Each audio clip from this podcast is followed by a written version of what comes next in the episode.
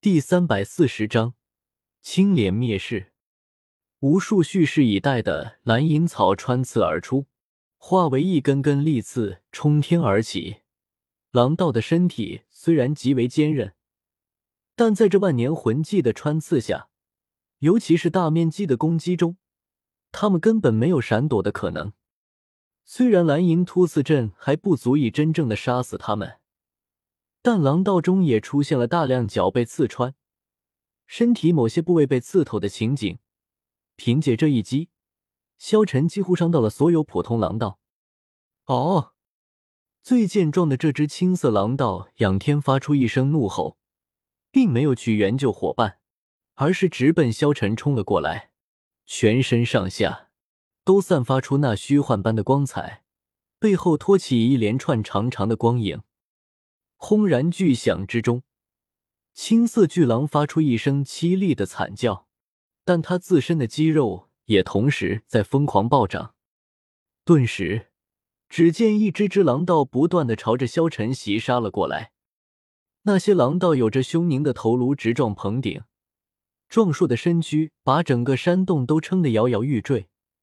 撕裂而浓血晕染的招来布条落在他身上，只能遮住一半。在他脚周，鲜红的五脏六腑洒了一地，浓稠的血水四处蔓延。晚风吹过，阵阵腥味扑鼻而来，令人几欲作呕。顿时，只见一个个狼道不断的朝着萧晨袭杀了过来。萧晨目光冰冷，只见他冷冷的看着这些狼道，在萧晨的手上，不断的散发出来了一道又一道的光芒。既然如此，便让你们尝尝这一招吧。”萧晨平静的说着。这个时候，只见萧晨的青莲武魂瞬间出现在了他自己的手中，青莲武魂闪耀着光芒。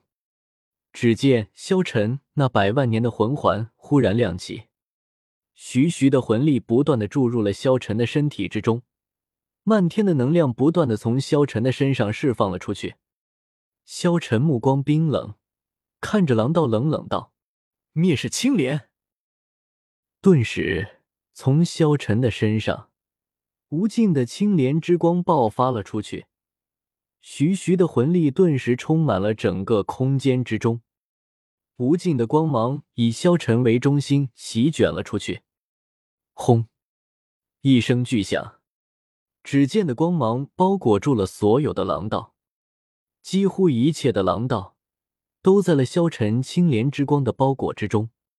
只见那一指之狼道，在萧晨的灭世青莲绽放的光芒之中，逐渐的湮灭，瞬间烟消云散，没有一只狼道能够幸免。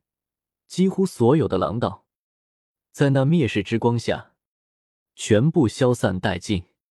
等光芒结束之后，现场没有了一只狼道。就连地上的一丝血迹也全部都消失了。陛下，那些狼道真不是人，那些女人和孩子都死了。萧晨平静的点了点头，显然早就知道会有这种情况了。去见城主，让他来将这里的这些尸体都打理了吧。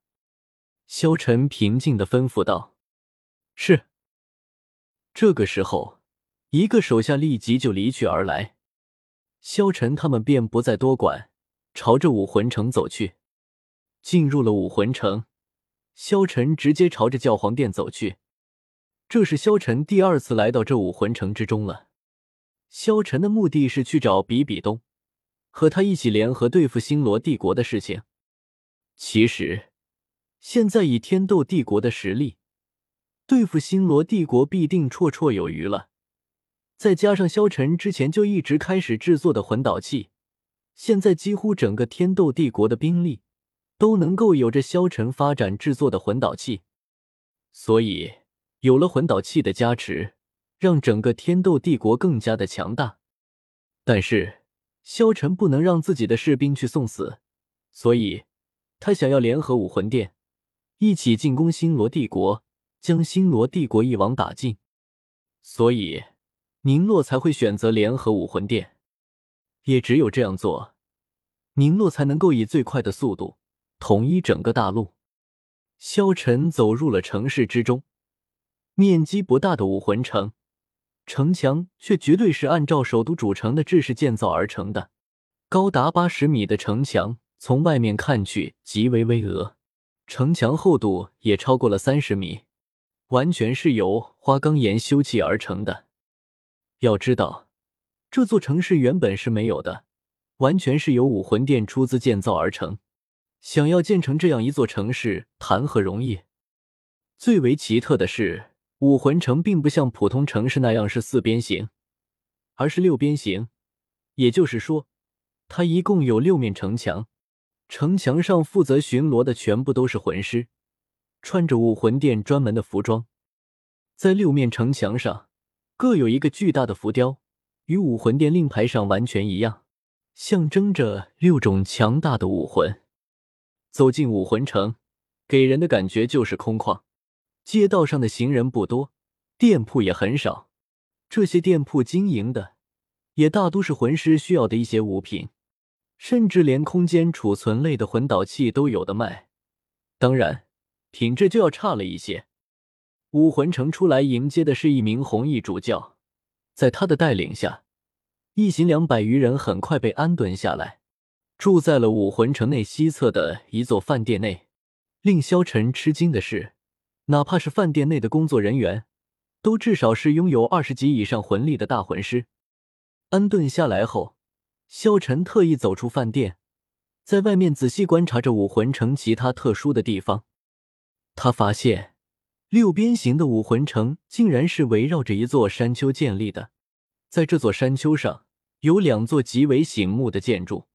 半山腰上的那座建筑最为宏伟，哪怕是距离这么远，也能够清晰看到。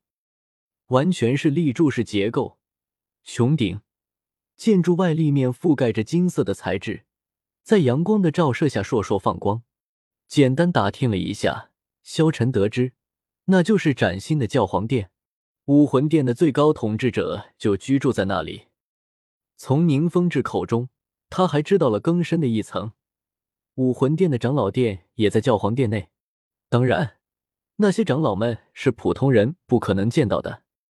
另一座建筑则在山丘顶端，规模和教皇殿相比要小得多，大约只有三分之一个教皇殿大。